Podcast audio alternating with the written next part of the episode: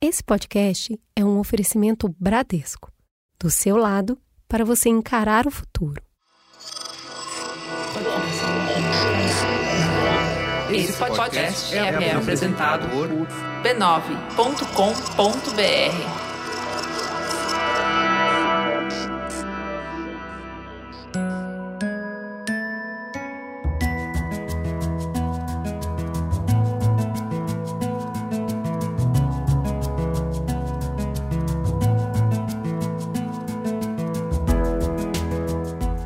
Mamileiros e mamiletes, bem-vindas, bem-vindos ao Mamilos Férias de Inverno.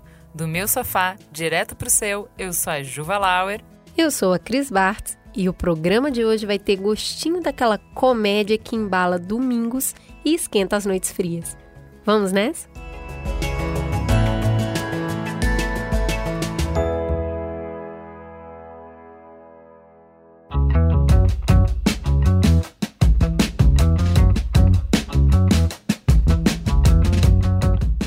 Telas é o mesmo dos palcos e das conversas cotidianas? O que muda e o que permanece no humor feito para encantar milhões? Como usar a voz conquistada pelo humor para amplificar pautas que exigem que a gente fale sério? Para tentar responder essas perguntas, hoje vamos conversar com Samantha Schmutz, a humorista carioca que está há muito tempo nessa estrada da comédia. A Samantha estudou artes cênicas na Casa das Artes de Laranjeiras, onde se formou em 99. Sem tirar um pezinho da comédia, a atriz começou sua carreira no mundo do teatro musical, veia que pulsa até hoje. Em 2001, conseguiu uma ponta para participar do Megaton, programa de Tom Cavalcante, na Globo. E o sucesso foi tanto que o seu papel, que tinha inicialmente duas falas na fila do banheiro, acabou se prolongando por um mês. A comédia conquistou Samantha de vez quando ela fazia a peça O Surto, que ela estreou em 2004. O sucesso e a personalidade dela mantiveram a peça em cartaz por quase dois anos, com personagens como Juninho Play, que depois brilharia aos sábados no Zorra Total da Globo. Foi em O Surto, inclusive, que Samantha deu espaço para um grande amigo, também das Laranjeiras, brilhar para o seu público. Pela primeira vez, Paulo Gustavo apresentava um monólogo da Dona Hermínia, personagem inspirada em sua mãe. Alguns anos mais tarde, em 2013, é Paulo que leva Samantha para trabalhar com ele. Dessa vez no sucesso Vai Que Cola do canal Multishow. Foram oito temporadas, dois filmes e um monte de spin-offs. Como talento é o que não falta, ela também canta. Em 2016, Samantha estreou Samantha Canta, um especial de três episódios por temporada, onde ela homenageia alguns artistas com sua banda de apoio. No cinema, também ela falou com multidões. Além de duas sequências do Vai Que Cola e dos três filmes de Minha Mãe é uma Peça, Samantha também estrelou a comédia Tô Rica em 2016, Não Vamos Pagar Nada em 2020 e Os Salafrários com Marco Magela em 2021 na Netflix. Nas redes, ela é acompanhada por quase 3 milhões de seguidores no Instagram, mais de 350 mil seguidores no Twitter e 280 mil seguidores no Facebook. Vem com a gente conhecer e rir com a Samantha Schmutz.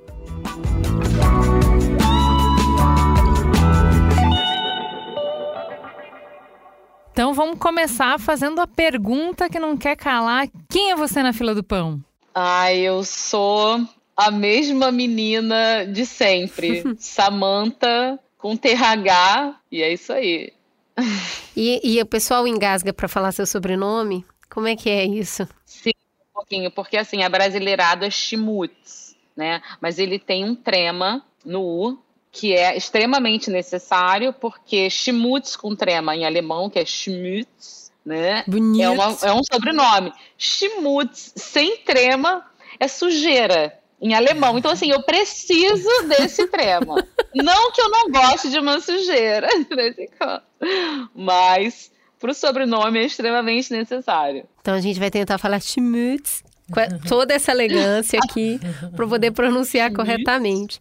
Uma pessoa que já começa rindo do próprio sobrenome parece que teve um humor desde sempre.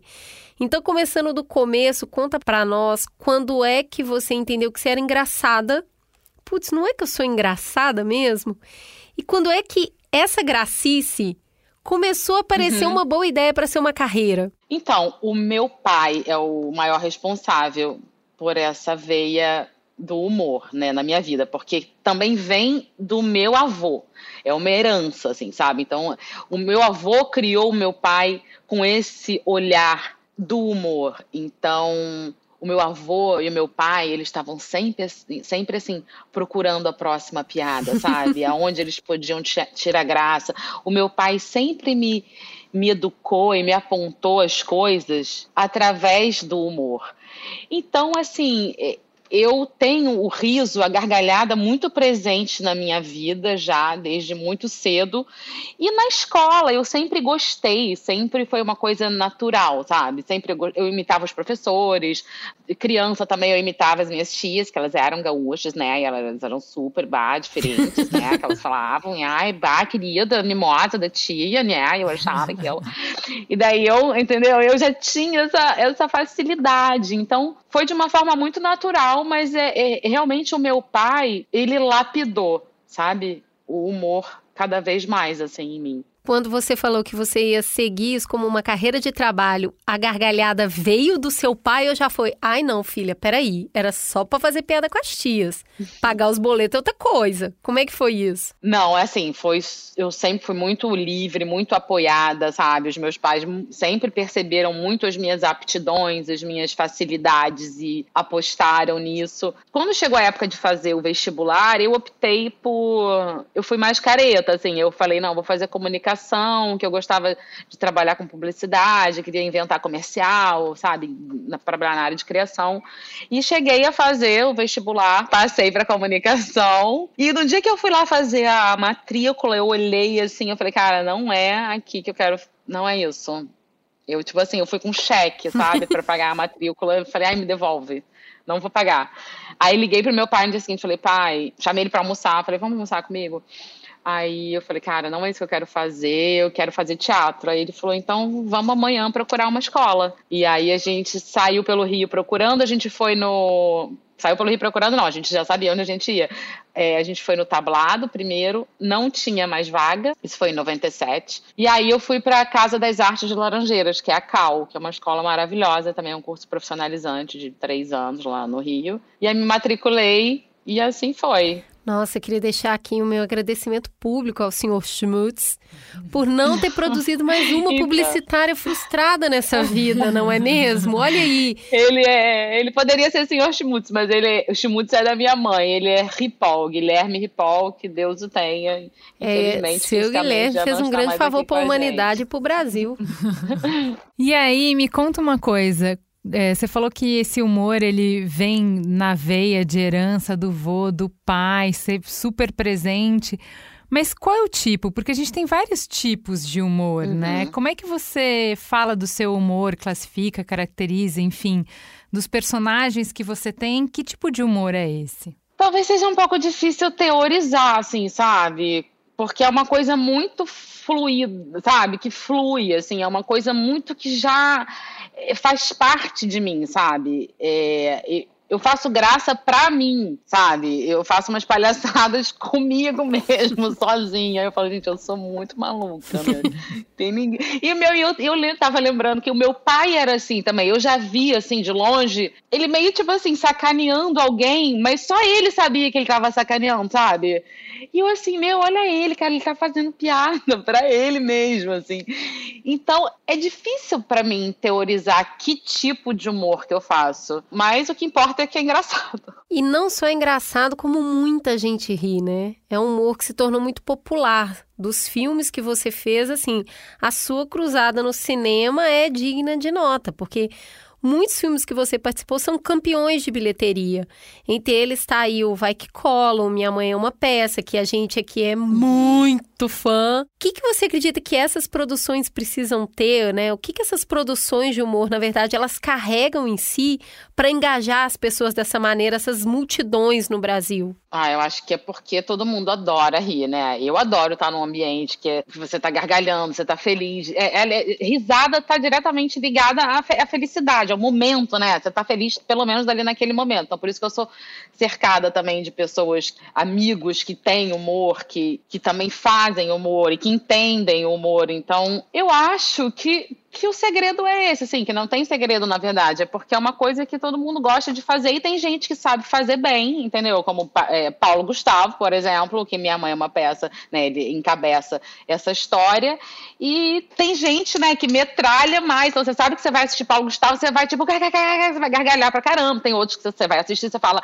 ah, não, vou rir, vai ser legal, mas vai ser um pouco é, mais espaçado, assim, então, né, Paulo é uma metralhadora e assim a gente se dava muito bem também em relação ao humor porque a gente tinha um humor muito parecido e a gente é amigo há muito tempo. Então assim a gente lapidou muito o nosso humor junto entendeu? E conviveu muito com meu pai também. Então meu pai ajudava também a, a lapidar a gente a dar um refinamento assim porque meu pai era do, do, da piada mas ele era ele soltava piada que tipo sabe, no baixinho, assim, ele era muito sacana, sabe? A gente é mais para fora, meu pai era mais contido e pá, mandava. Então a gente. Eu acho que é isso, que é muito bom rir, né? Então todo mundo quer ser feliz. Mas o que faz as pessoas rirem pode ser diferente, né? Assim, eu vejo isso direto. Sim. O grupo de amigos do meu marido, eles riem de umas coisas que eu nunca consigo entender do que, que eles estão rindo. E aí, às vezes eu peço para explicar piada, e é ruim, né? Explicar piada, você não consegue explicar é, para uma. Ou a pessoa entende ou se é. ela não conectou com aquela piada, você explicar por que para você é engraçado não vai fazer ser engraçado para a pessoa, né? uhum. né? Às vezes tem um tanto de referência, né? Pô, para você Sim. rir dessa piada, você tem que entender, entender tal coisa, tal coisa e tal coisa. Então. E às vezes uhum. tem a ver com uh, o seu tipo de humor mesmo. Por isso que eu te perguntei, assim, porque tem um tipo de humor que é mais irônico, que é mais ácido. Deixa eu falar um tipo de humor que eu tenho dificuldade, que tá super na moda, é aquele humor autodepreciativo. Eu fico com vergonha, daí eu não consigo rir, porque eu fico constrangida demais, sabe?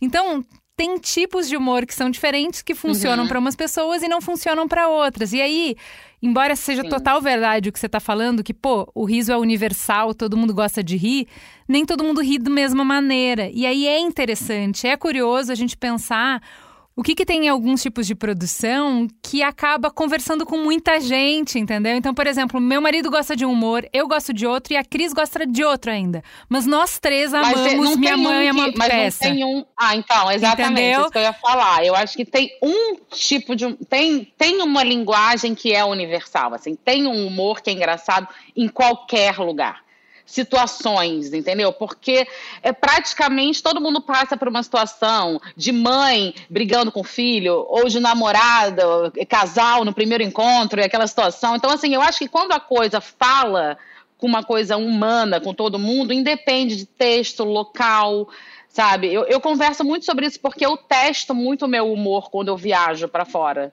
sabe? E até que ponto eu posso fazer um francês rir sem falar francês? Sabe? Um americano ri falando inglês, eu sei falar inglês, mas não sei falar francês. Então, assim, eu sinto que é universal, porque não é, é tipo, é o jeito, é o olhar, é o, é o tempo, é, sabe? Então, mas você tem uma comédia bem física. Isso é uma coisa uhum. que eu não, não reparava antes, eu não, eu não entendo também, assim, muito de, de da uhum. teoria, né? Mas aí, Sim. quando falavam de humor físico, eu achava que isso queria dizer os Três Patetas, Chaplin, uhum. Trapalhões. E não Outra tem cara. nada a ver. Ontem eu tava assistindo o uhum. um especial do Friends. E tinha alguém falando sobre eles e falou, porque eles são reis da comédia física. Eu falei, mas jura? Aí eles foram mostrando em que situações era exatamente isso que você falou, uhum. que é uhum. universal, que consegue falar em qualquer língua, não tem barreira que é como o corpo faz graça e como você ajuda com o corpo a contar, dar o, o, o contexto da piada. Sim. E eu falei, olha, eu adoro e realmente é uma comédia absolutamente física, não é só os diálogos que estão contando essa história, né? Não, é muito engraçado, porque semana passada aconteceu uma situação que é muito, assim, define totalmente isso aí. A gente estava almoçando na casa de um, de um amigo meu maquiador. Tava eu, ele, o um namorado e o primo dele. E a gente estava almoçando. Aí, ele falou, aí o primo dele falou assim: Ah, hoje eu já tô melhor, tal. Aí eu falei: Por que você tá. Você tá. O que, que, que houve? Aí ele falou assim: Não, porque eu tive Covid. Aí eu fiz assim.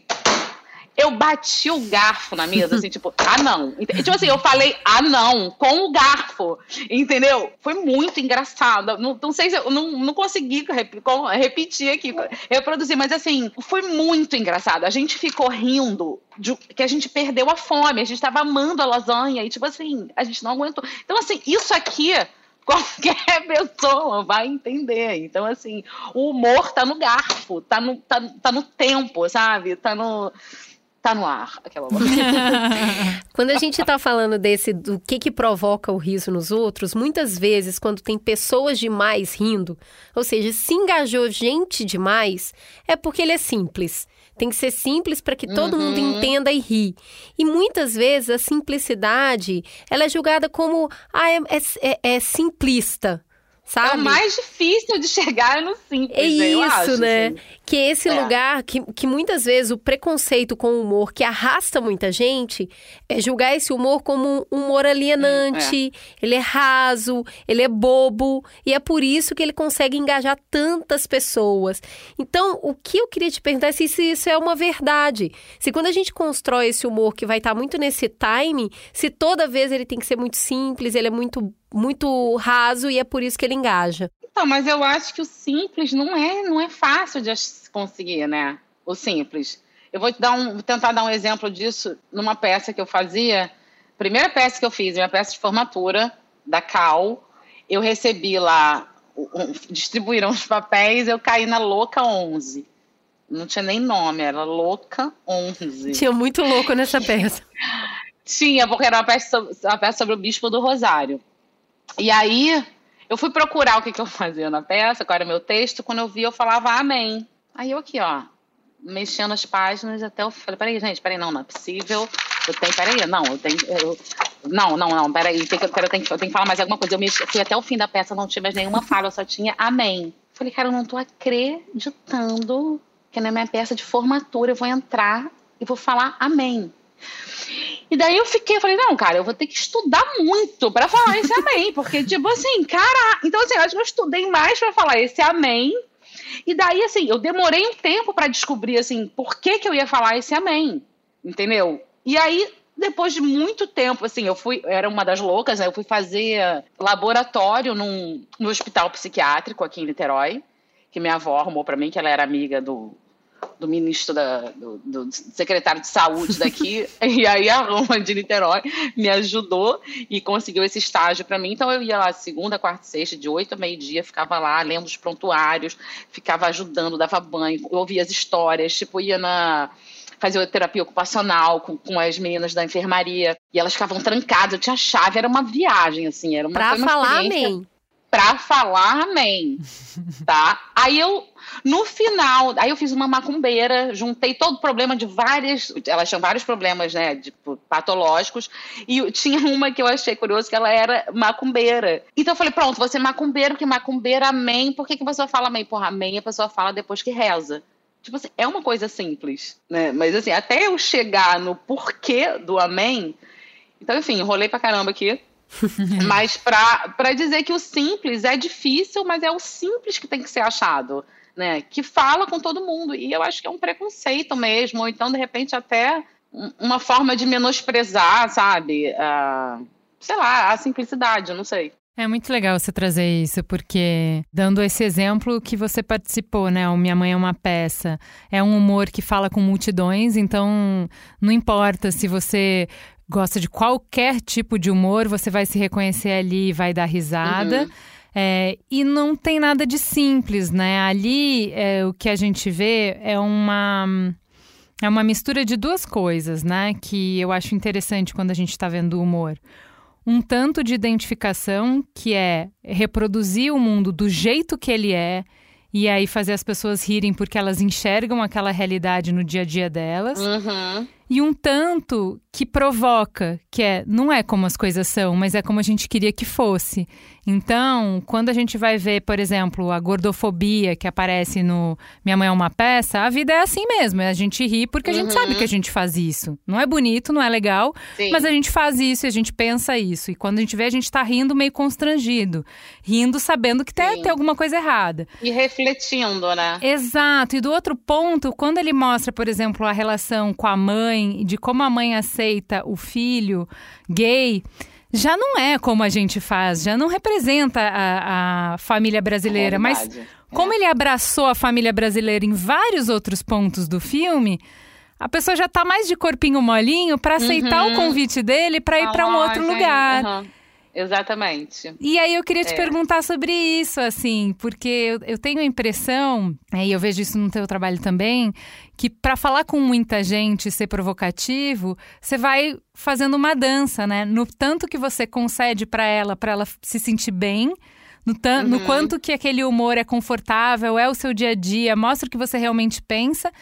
E o, a pimentinha, sabe? Aquele convite que tem no final, que é já que a gente é amigo, já que a gente já tá aqui rindo, deixa eu te mostrar uma coisa aqui que talvez você não queira muito ver, mas tem uma coisa aqui que a gente podia te mostrar. É, eu acho que tem essa forma de fazer que é mais na maciota, entendeu? dá pra fazer assim, dá pra fazer uma coisa quase que não subliminar, mas assim, menos agressiva, né? Então acho que o Paulo, ele tem isso assim, né, de ir assim comendo pelas beiradas. Eu já sou mais perna porta, assim. Então, é, eu acho que há maneiras de fazer e todas as maneiras são válidas, né? Porque elas acabam de um jeito ou de outro. Várias vezes eu ouvi que o fato da mãe, dos pais serem fãs do Paulo, isso ajudou muito na aceitação de casais, né, de filhos gays. Então, eu acho que é muito legal fazer arte porque você pode, né, também modificar comportamentos e alertar para situações e e cada um faz do seu jeitinho. E mesmo dentro desse filme, né, o seu papel, ele não é de uma, uma empregada que a gente via em outros tempos, que fazia tudo para a família e não questionava nada. Então, quando, Uhum. quando Dona Hermínia vai lá e te chama, você fala: Não, eu tô de férias. Eu não tô trabalhando. Não, Não, é porque eu mim- moro do seu lado que você pode me chamar. Ou Uhum. então, quando ela, fa- ah, você vira e fala assim: Não, eu quero aumento. O que, que é, gente? Tô de férias, fala logo. Ué, mas você tá aqui? Tô aí não, eu tô aqui. Eu tô de férias daí, daqui pra cá eu tô trabalhando, fazendo extra aqui na Cardoniesa. Ai, não interessa. Você vai ter que ajudar a gente que a mamãe foi embora. Isso é cena de Dona Hermínia. Daqui a pouco ela tá aí de novo, conheço eu, hein? Fala, Juliana. A gente não sabe cozinhar. Então você vai ter que aprender. Se estoura a terceira guerra mundial aí, acaba a comida. Marcelina tem estoque, você vai fazer o quê? Comer o dedo? Então, mesmo dentro de toda aquela cena que muitas vezes o brasileiro se identifica porque é o cotidiano, tem ali é, o seu papel muito importante que está representando uma classe no Brasil que ontem que conseguiu o direito trabalhista. Ontem, ontem mesmo, não é jeito de falar. Aham. E aí, quando tem uma personagem lá dentro que tá falando. Não, não, a gente, eu gosto de trabalhar aqui, eu gosto de vocês, mas tem limite. Isso foi pensado, vocês Ah, trocaram. com certeza. Não, isso na verdade é o texto, né? Do fio. Isso aí é. O, fio tem essa preocupação e, e quanto mais a pessoa vai deixando ele botar a política e a crítica ali, ele vai botando, entendeu? No Torrica também, se você assistir que, o- que o Fio Braz, né, ele escreveu. Pô, o Torrica é todo. O Torrica, a, a, a minha personagem, ela vira uma política, inclusive. Candidata, o que a senhora vai fazer quando chegar lá? Bem, aí quando chegar lá eu te digo que primeiro eu estou focada no chegar lá. Mas, candidata, não é importante que o seu eleitor conheça as suas propostas? Pra mim é o seguinte, eu tô acostumada com o político que diz que vai chegar lá, vai fazer acontecer. Só que chega lá, ele só acontece e não faz nada. Então eu sou ao contrário, eu estou acontecendo agora pra chegar lá e fazer alguma coisa. Mas fazer o que, candidata? Fazer tudo, né? Porque desde o índio, a coisa do cacique, da tribo, ninguém faz nada. Mas, candidata... Eleitor, a cidade está esculhambada, um trânsito caótico, não temos água, uma roubalheira do cacete. Falar em roubalheira, eu vou falar uma coisa, não vou roubar você porque eu tô cheia da grana já. Ela já traz aquele personagem lá de Marcelo Adnet, que é né, o próprio Bozo, né, de hoje em dia. Então, assim, é, o candidato da família, em, em nome de Deus, do evangelho, a Deus acima de tudo. Então, o fio é muito isso. Então, assim, é porque a gente faz tão natural que parece até que a culpa é da gente, né? A gente dá ideia, né? Mas isso aí é do fio, é do, do, do autor mesmo. Contando um pouco dos personagens que você construiu, por exemplo, o Juninho Play, que é um dos seus personagens mais conhecidos, é um, mega sucesso. Aí tá lá, uhum. aquele lutador de jiu-jitsu, baixinho, todo uhum. marrento todo um jeito carioca de falar, de se movimentar. Uhum. E ele não pede oportunidade de dar de cima de uma mulher, de ficar na cola, de meio que forçar a barra, porque ele acha que ele é irresistível. E você me conhece da onde? Então, na verdade, eu tô alugando a casa aqui do lado, né? Uhum. Aí, porra, eu te vi passando, falei, meu irmão, não tô acreditando que é aquela gata do Insta. Aí, você tá sabendo que eu sou teu seguidor principal. Oxi, quase não mexo naquele troço. Se eu botei três fotos, foi muito. Então, são exatamente essas três fotos que eu fico louco. Porra! Aí, eu só não curto as fotos, né? Porque meu lema é assim, sigo todas, curto nenhuma. E a gente, a gente conhece esse tipinho, né? A gente conhece Muito. o Juninho Play, que tem tudo por aí.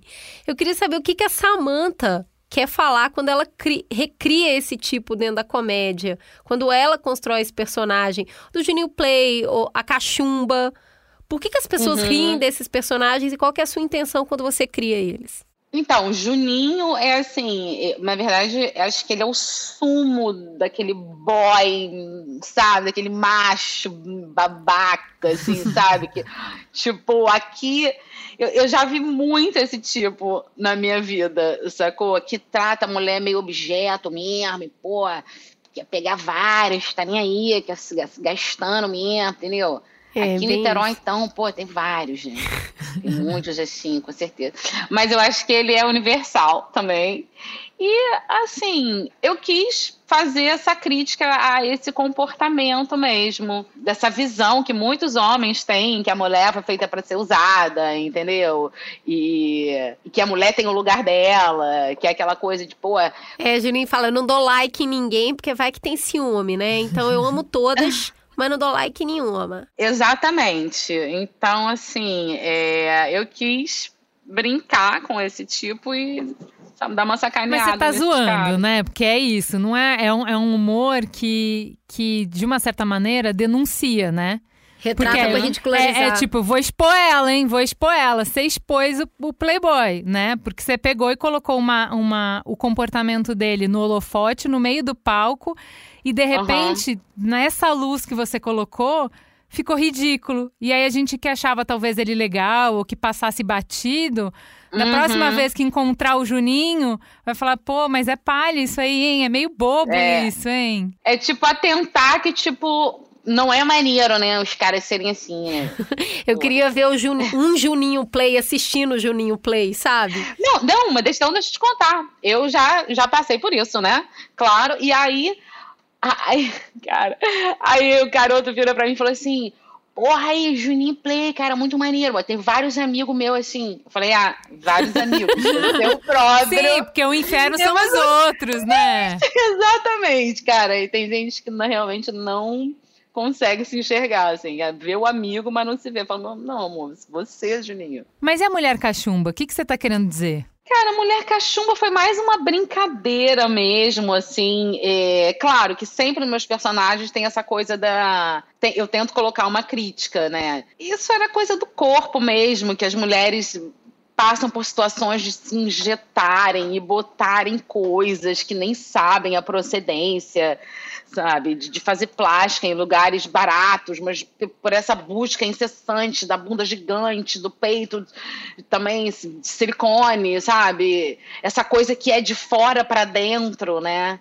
Então, é também uma forma de brincar com esse tipo, com esse biotipo, assim, que é muito também conhecido, né? Principalmente aqui no Brasil. Agora, Samantha, você é super vaidosa, está sempre. Toda vez que você tá dando uma entrevista, tá aparecendo, está sempre linda, toda arrumadona. Obrigada.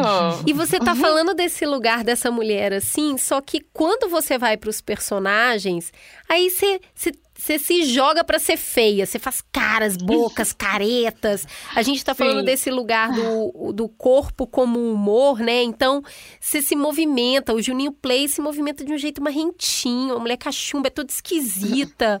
Como é que é se Uhum. despir desse lugar de uma mulher que gosta de se ver bonita e entregar seu corpo, seu rosto, a sua altura, ser bem Uhum. baixinha, a favor desses personagens? Como é que é se ver feia, às vezes, na câmera, porque você tá fazendo uma careta? Então, já me perguntaram muito isso, e, e, assim, minha avó, uma vez, eu, eu faço- fazia uma personagem no Zorra, na minha peça também, que era uma mulher operada, uma, uma senhora já com plásticas, e um olho fechado, a boca É, eu vi Eu fico monstra, realmente. Aí um dia, ela, minha avó falou, Samanta, eu queria conversar com você. Falei, oi, vó. E ela falou assim, minha filha, você fica muito feia nessa personagem. Eu falei, bom, mas eu fico bonita quando eu saio do teatro, entendeu? Porque a minha vaidade no palco tá em outro lugar, completamente. E já me perguntaram assim, ai, cara, você não fica em depressão meio de se ver como homem, assim? Eu falei, gente, mas como depressão? Oi? Não, é, é brincadeira, eu tô brincando. Então, assim, quanto mais diferente, mais, assim, mais longe eu puder ir, sabe? Eu sou louca pra fazer aqueles filmes da Disney com maquiagem, com a cara toda torta, o olho no- no- na cabeça, sabe? Quanto mais, assim, distante de mim eu for, eu, eu prefiro. E, assim, eu tenho que estar bonita em casa, pra mim, pra, entendeu? Tipo, não tenho essa. Isso aí não faz parte de mim. E eu vejo que atrapalha, sabe? Atrapalha algumas atrizes, o fato de não querer ficar feia. Por exemplo, eu, sim. fiz, eu faço cinema, né?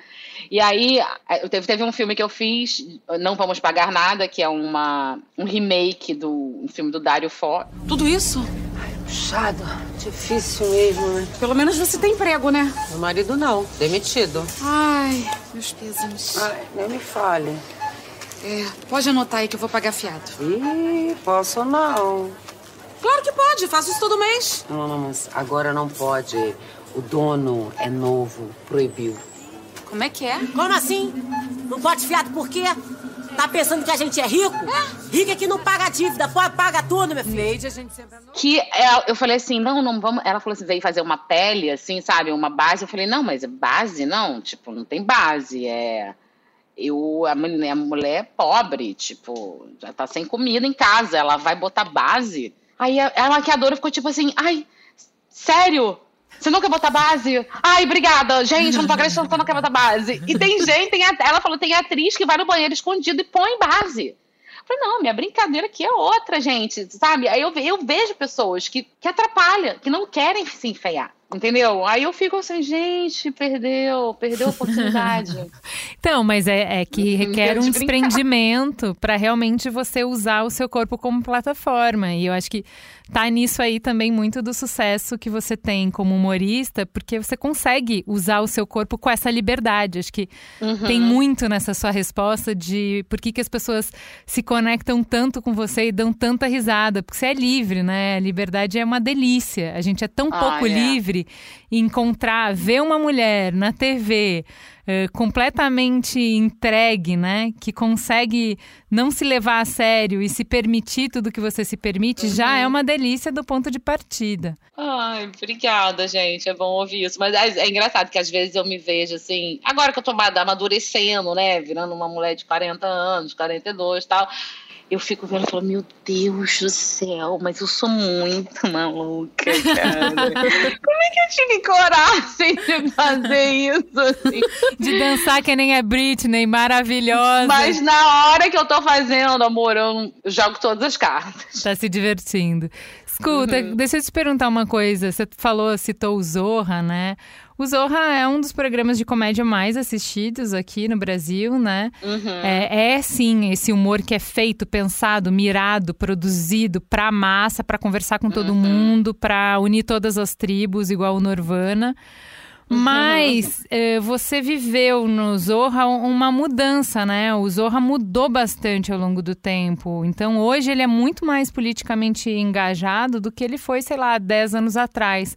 Como foi viver essa mudança? O que, que levou essa mudança? Então, eu não vivi essa mudança, né? Porque eu saí bem antes, eu saí em 2013. Mas eu acho que o Zorra sempre foi político, é porque há muito preconceito também com o Zorra. Todo mundo acha que é um humor também menos, porque é um humor de bordão popular, que tem esse preconceito que a gente estava falando antes. O público do Zorra, você vê, olha que como, como é que são as coisas. Eu conheci a Bebel Gilberto numa noitada no Rio, lá na Pizzaria Guanabara. E ela veio até mim porque ela falou: Ai, Samanta, é, você pode dar um autógrafo pro meu pai? Eu falei: Oi? É, pra João Deus? Gilberto. Você quer? Aí ela, eu falei: Como assim? Seu pai que é um autógrafo? Ela falou assim: Cara, seu, meu pai te ama. Meu pai que me mostrou você e falou assim: Bebel, vem cá ver essa menina, esse menino que é menina. E aí eu falei, ela, você pode dar um autógrafo pro meu pai? Eu falei, não, posso parar minha carreira. Né? agora. Tipo assim, é, eu exclusive, inclusive, exclusive, inclusive eu dei esse, esse autógrafo pra ele. Falei, bom, a partir desse, depois desse autógrafo, posso parar a carreira. E, Fecha é, a lojinha. Completei. É, tipo. Então, o Zorro era muito assistido por pessoas também, sabe? Por João Gilberto. Então, assim, é, é, puro preconceito que acaba se espalhando e talvez viria meio verdade. Mas dentro dessa lógica de trazer trazer as conversas incômodas para dentro da comédia também, eu queria te perguntar, você acha que dá para ao mesmo tempo fazer rir e militar, trazer essas conversas para o dia a dia, ou sempre se paga um preço muito alto, ou é só uma questão de temperar o molho? Como que você enxerga? Ah, não, eu acho que o humor é, muito político, né? Então, assim, é, é um jeito muito legal de fazer, de você dar os recados, porque tem aquela amaciada, né? Do, do, humor. Então, os meus personagens estão sempre com algum discurso por trás. E eu acho que na maioria das vezes o, o humor tá com discurso. Nas charges, né? Você pode ver, assim, imagina, tem, tem muito humor, né? E muita crítica que é, é, feita em charge e é, e é maravilhoso. Então, assim, eu acho que o humor, ele atinge, porque ele mistura esses sentimentos, assim, tá, que merda, hein? Gente, mas não é, sabe, é tipo, que merda que ele falou, Chorrindo, é aquela figurinha, eu amo. Eu tenho usado bastante. Mas o que, que te faz rir? Quem é que te faz rir? Conta das últimas coisas que você chorou de rir, que você assistiu e você falou, meu Deus, isso é muito bom. Ah, eu amo Larry Crubb. Ah, eu choro de rir com as coisas de Paulo. Eu, eu amo Jim Carrey. É, eu que tem esse humor super físico também. Super. Pô, eu, eu amo Pedro Cardoso, sabe? Eu Muito amo bom. humor inglês, eu amo. Ah, eu, aqui, pô, TV Pirata, sabe? Tem muitas coisas no, aqui no. E hoje eu tenho rido muito dos memes também. A internet está incrível, né? Tem muita coisa é, legal. Tem muito talento, né? E deixa eu te perguntar, você é casada com um americano, né? Sim. Eu queria te perguntar se ele entende do que, que a gente está rindo. Do lado de fora dá para entender esse humor dentro do Brasil. Ele já tem contato com a cultura há muito tempo. Uhum. Mas é, você acredita que o americano consegue entender esse humor brasileiro? Então, acho que é muito pessoal, né? Também, assim. E ele é um cara que tem muito humor também. Por mais que ele não. Não é, não é que ele, ele é engraçado também, mas ele não é essa pessoa. Não tanto quanto que, eu, mas ele é engraçado. É, não é tão engraçado. Tipo assim, é, eu sou mais. É, eu não conseguiria me, me relacionar com alguém que não tem humor. Porque gente, tem gente que realmente não eu faço umas piadas e a pessoa assim, simples, a pessoa não entende, ela não tá ela ali, não sabe? Ela não vem, eu falo, gente, ela não entendeu, cara. Ela não tem esse gene, né? Não então, processa. mas aí eu tava até reparando outro dia que Michael, ele tá. Michael, eu falei muito American. Que Michael, ele. Ele tá mais rápido, sabe? Porque ele já tem o humor dele, mas eu lapidei. Falei, cara, será que você tá deu uma lapidada que você deu um pau, um tiro agora que foi, tipo, de profissional, cara. Então, assim, é lógico, ele tem, ele entende, assim, até porque pela convivência comigo, né, assim, ele já consegue entender muita coisa, mas eu acho que é, é pessoal, assim, não é todo mundo que, que vai entender, sabe? Mas é engraçado você falar isso, né, de, tem gente que não tem isso. Não Parece tem. que igual quem não consegue processar a lactose, tem gente que não processa o riso, tipo né? daltônico, né? É, Sei total. lá. A pessoa não consegue escutar. Não consegue, não, não é, é vai para outro é, buraco, sei lá, o, o, o que você fala. Eu fico chocada, que às vezes eu, eu falo, e, e eu tenho pessoas que eu já sei que não vai entender. Eu falo uma coisa, não vai entender, eu falo, eu vou falar a segunda para testar. E não entende. Deixa eu te perguntar uma coisa. Você veio do teatro, né? E Hum. eu acho que você pode nos ajudar aqui, vai. Vamos, vamos aproveitar que a gente está fazendo uma entrevista, dar uma consultoria de graça. Uhum. É, a gente fazia também bastante evento e tem uma coisa que te alimenta, que é ter o feedback imediato, né, do teatro, que é você Uhum. fala e aí você vê se a piada Reage. aterrizou bem ou não. Você Uhum. vai vendo que assim, o ritmo tá bom, o ritmo tá devagar, se as pessoas estão entendendo, se elas não estão entendendo, e você vai mudando o tom, a performance, Sim. a velocidade de acordo com o que as pessoas fazem. E aí quando você vai É, pra TV Tipo ou a marcha, né? É, ou no nosso caso aqui, na internet, que a gente vai fazer uma palestra sem olhar a cara de ninguém, a gente simplesmente fala e não sabe qual é a reação da pessoa, é uma diferença, uma mudança gritante. Como foi pra você? Que diferença que você vê pra quando o tipo de, de textos que você leva pro teatro ou técnica que você leva pro teatro e o que você faz quando você não tem o feedback das pessoas, seja na TV, seja na internet? Então, na TV e no cinema, até dá para ter um feedback que a equipe ri, né? Então, assim, quando a equipe ri, quando o diretor te atrapalha rindo e o câmera sacode, é porque, tipo, tá, tá indo, entendeu? Mas quando você não tem feedback, nem e no teatro, tipo marcha, né? Você vai passando a marcha e fala, gente, acelera mais um pouco aqui que a galera tá indo, vamos pá, pá, pá. Quanto mais você recebe, mais você troca. Agora, quando você não tem a, a, a troca, né? Você tem que ser tipo música, você tem que afinar, você tem que ter segurança do que você está fazendo. E, tipo, confiar para fazer o seu tempo, usar você como parâmetro, entendeu? Tipo, ó, se tá engraçado pra mim, valeu, tá maneiro? Você é o principal. Passou no meu crivo, exatamente. Eu sou a chefe da lojinha aqui.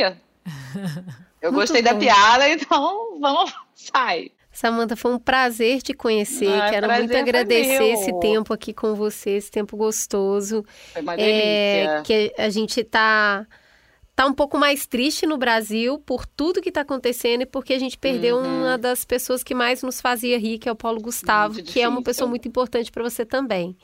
Eu ainda, não, eu ainda não consigo é, assistir os vídeos, porque eu mais choro do que rio. Eu acho que eu tô tenta, é, tá tentando tirar a curva, sabe? Eu ri demais. É. Então, É muito louco, porque muita gente fala isso, e eu também, é difícil demais. E, e eu, assim, às vezes eu vejo e eu choro e rio ao mesmo É. tempo. É tipo, aí, tipo, você ri e chora, falo, É. gente, ai, é muito triste, cara.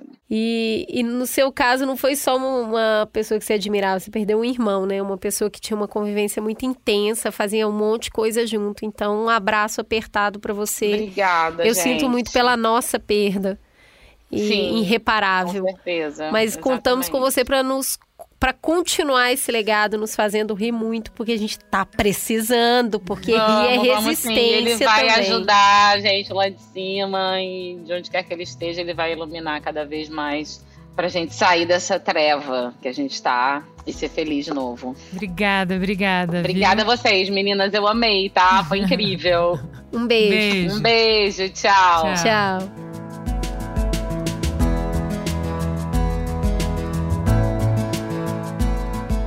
Mamilos é uma produção do B9. Eu sou a Cris Bartz e apresento esse programa junto com. Juva Lauer. Para ouvir todos os episódios, assina aqui o nosso feed ou acesse mamilos.b9.com.br. Quem coordenou essa produção foi a Beatriz Souza, com pesquisa de pauta realizada por Iago Vinícius e Jaqueline Costa. Nos programas de história, a curadoria e o roteiro ficam a cargo da Deia Freitas. A edição do episódio ficou a cargo de Mariana Leão e as trilhas sonoras de Andy Lopes. A publicação dos programas fica por conta do AG Barros. A identidade visual do Mamilos é trabalho de Johnny Brito e as capas da Elo D'Angelo. O B9 tem direção executiva de Chris Bartz, Juva Lauer e Carlos Merigo. A coordenação digital é de Pedro Estraza e o atendimento em negócios é feito por Raquel Casmala, Camila Maza e Thelma Zenaro. Você pode falar conosco no e-mail mamilos@b9.com.br e conversar conosco nas nossas redes sociais @mamilospod.